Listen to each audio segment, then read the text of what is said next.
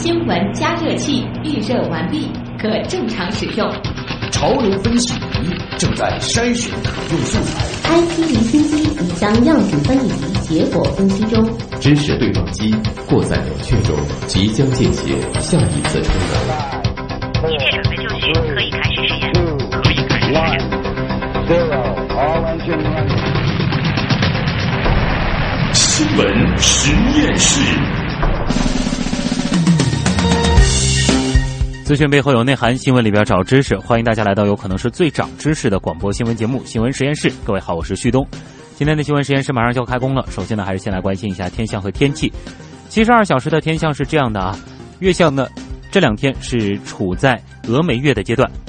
那么在明天下午的十六点二十二分，月球呢过降焦点，在二十七号凌晨的一点零三分迎来上弦月。上海中心气象台在今天傍晚发布的气象预报则显示，今天多云，明天上午有轻度霾，偏西风，明天转偏南风，风力都是三到四级。明天最高温度十五度，最低温度八度；今天最高温度十四度，最低温度六度。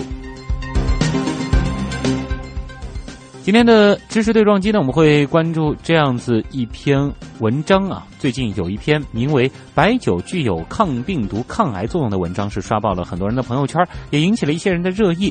文中说啊，白酒是具有抗癌作用，难道真的可以放心的大口喝白酒了吗？事实果真如此吗？而经常听到的这种那种的饮食抗癌法，到底又靠不靠谱？酒精中毒又该怎么办？听听食品专家和癌症专家分别怎么说。那也欢迎今天晚上在阿基米德新闻实验室社区和我们的直播间里与大家一起互动的王威，王威你好，旭东你好，听众朋友们晚上好，欢迎大家在阿基米德关注新闻实验室节目。每天阿基米德直播贴的下方有我们的互动规则，大家可以留意参与互动，就有机会获得各种惊喜。好，谢谢王威。接下来呢，我们就开启 IT 离心机。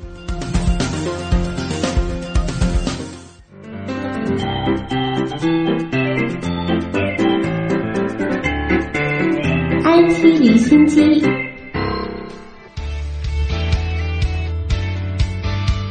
IT 离心机，一起来关注科技热点。为了加快推进国家技术创新中心建设，科技部近日制定了国家技术创新中心建设工作指引。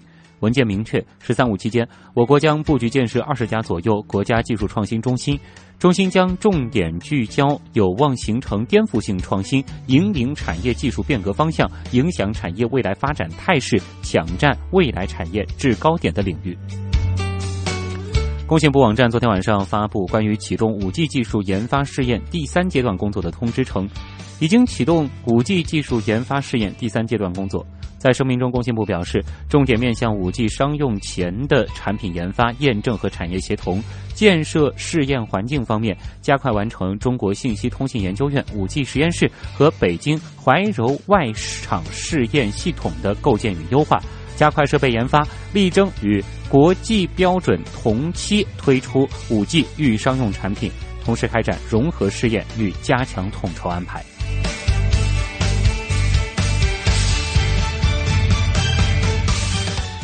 从二零一七中国移动全球合作伙伴大会上传出消息，中国移动呢将于下月启动核飞信的商用。中国移动互联网公司负责人在现场介绍，新版核飞信有两大目标，将打造成为基于移动认证的政企工作台和具有运营商特色的个人社交平台。目前，移动端的核飞信更偏重于个人业务。从界面上来看，既像微信又像智能通话软件，结合了消息、通话。群聊、语音、通讯录、多人视频等功能。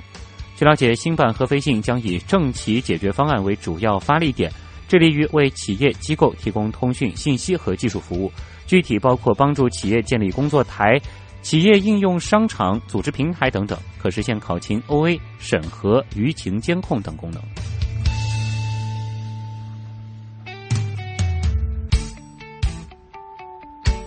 在昨天的交通运输部例行新闻发布会上，新闻发言人吴春耕回应了近期共享单车倒闭、押金难退的问题。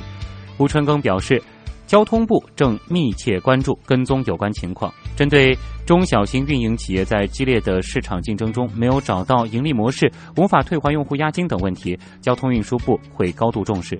交通部将与地方交通部一起，联合相关部门研究制定相关配套政策措施，落实地方政府主体责任，保护消费者利益，促进行业健康有序发展。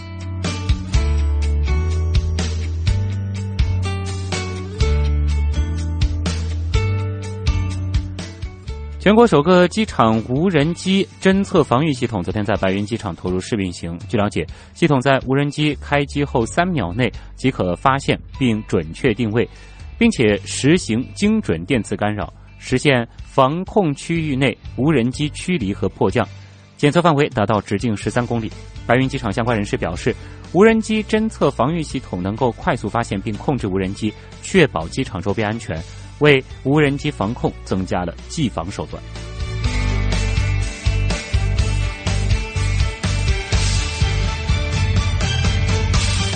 继续来关注 IT 产业的热点新闻。美图昨天是公布了美图影像实验室 MT Lab 的两个 AI，也就是人工智能技术成果：绘画机器人 Andy 和机器重建图片技术。其中呢，绘画机器人 Andy 是全球首款将人工智能用于绘画的产品。只要上传自拍，Andy 呢就能够把你的自拍照画出不同风格的插画，将会很快在美图秀秀上线。而机器重建图片技术未来呢，则可以应用到虚拟作图、试妆、试衣等等场景当中。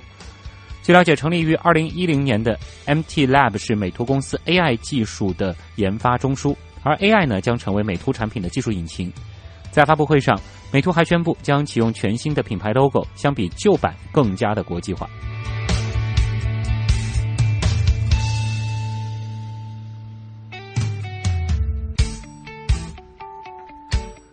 昨天，网易游戏正式宣布，《荒野行动》PC 版已经上线，登录官网即可下载体验。《荒野行动》PC 版的整体玩法和世界观呢，依然将以维和演练为大背景。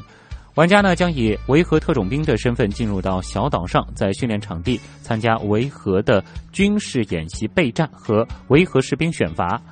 为了保证游戏体验公平性，PC 版是设置了单独的服务器和移动端服务器分隔。不过，PC 版目前还处在内测阶段，存在着诸多小问题。官方称呢会抓紧优化和完善。另外呢，玩家需要先打开手机版《荒野行动》客户端，或者是网易游戏挂架，扫描二维码才能够登录游戏。欧盟数据保护当局昨天表示，将在十一月二十八号和二十九号的会议上讨论 Uber 公司在二零一六年发生的一次数据被盗事件。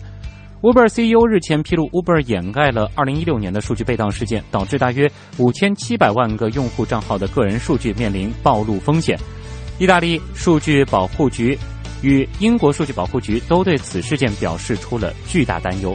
此前的 Uber 已经面临着一系列高管离职事件所带来的困扰，离职原因为数据隐私问题、性骚扰事件等等。对于这次数据被盗事件，欧盟呢会成立一个任务小组展开调查。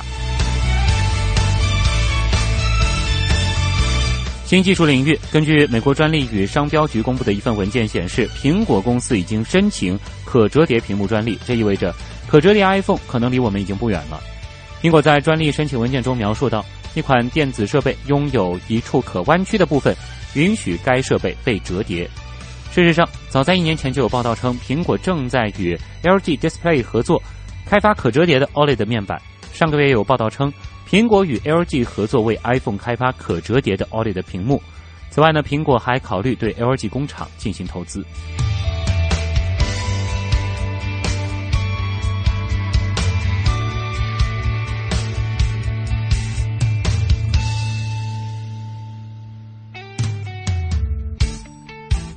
全球唯一的一台艺术专用的粒子加速器，昨天在法国巴黎卢浮宫启用。它将协助专家分析年代久远的艺术珍品。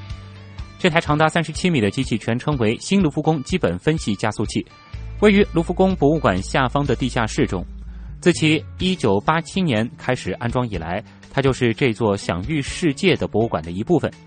经过全新升级的粒子加速器呢，将被首度用于常规研究以及绘画作品和其他有机材料制成的艺术品的鉴定。粒子加速器能够在无需取样的情况下确认物品的化学成分。在这之前，研究机构通常要将样品置于具有潜在破坏性的真空环境中来进行分析。然而呢，真空室的空间有限，很难分析大型样品。粒子加速器发射的光束能够在真空之外的环境中工作，这让研究人员可以分析任何大小和形状的样品。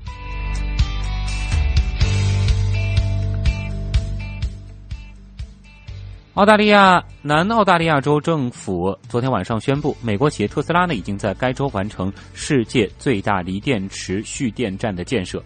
蓄电站呢有望在十二月一号前正式投入使用，储存南澳大利亚风力发电厂所生产的电能，缓解用电紧张。根据介绍，这一蓄电站位于南澳大利亚詹姆斯镇的一个风力发电厂附近，使用特斯拉生产的电池组产品电力组。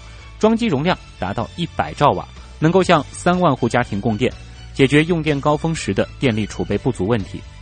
去年九月，一场暴风雨使得南澳大利亚大面积连日断电。今年夏季用电高峰期间，当地呢又因为电力不足而实施了间歇性的供电政策，饱受批评。南澳大利亚政府随后制定了一项新的能源计划，旨在向南澳提供更清洁、更经济、更可靠的能源。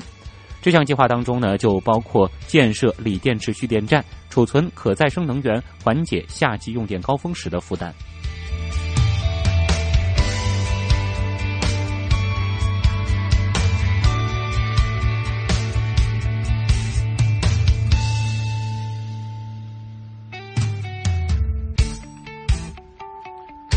日本的一家初创公司。阿乐是开发了一项人造流星技术啊，根据顾客的需求发射数量颜色不同的流星，每颗定价呢一百万日元，大约合五万九千元人民币。公司准备在二零一九年办一场流星雨，先发射三百到四百颗流星到距离澳大利亚五百公里左右的上空，然后呢，这些流星经过十五分钟左右到达日本广岛上空。进入大气层的时候，通过跟空气摩擦而燃烧，进而呢发出各种颜色的光亮。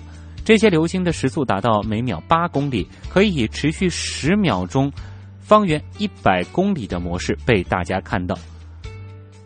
根据介绍啊，这些人造流星雨的原料呢是一些特殊的化学物质，所以呢流星的颜色就可以通过改变原料的成分而有所不同。一场流星雨算下来好几百万呢啊！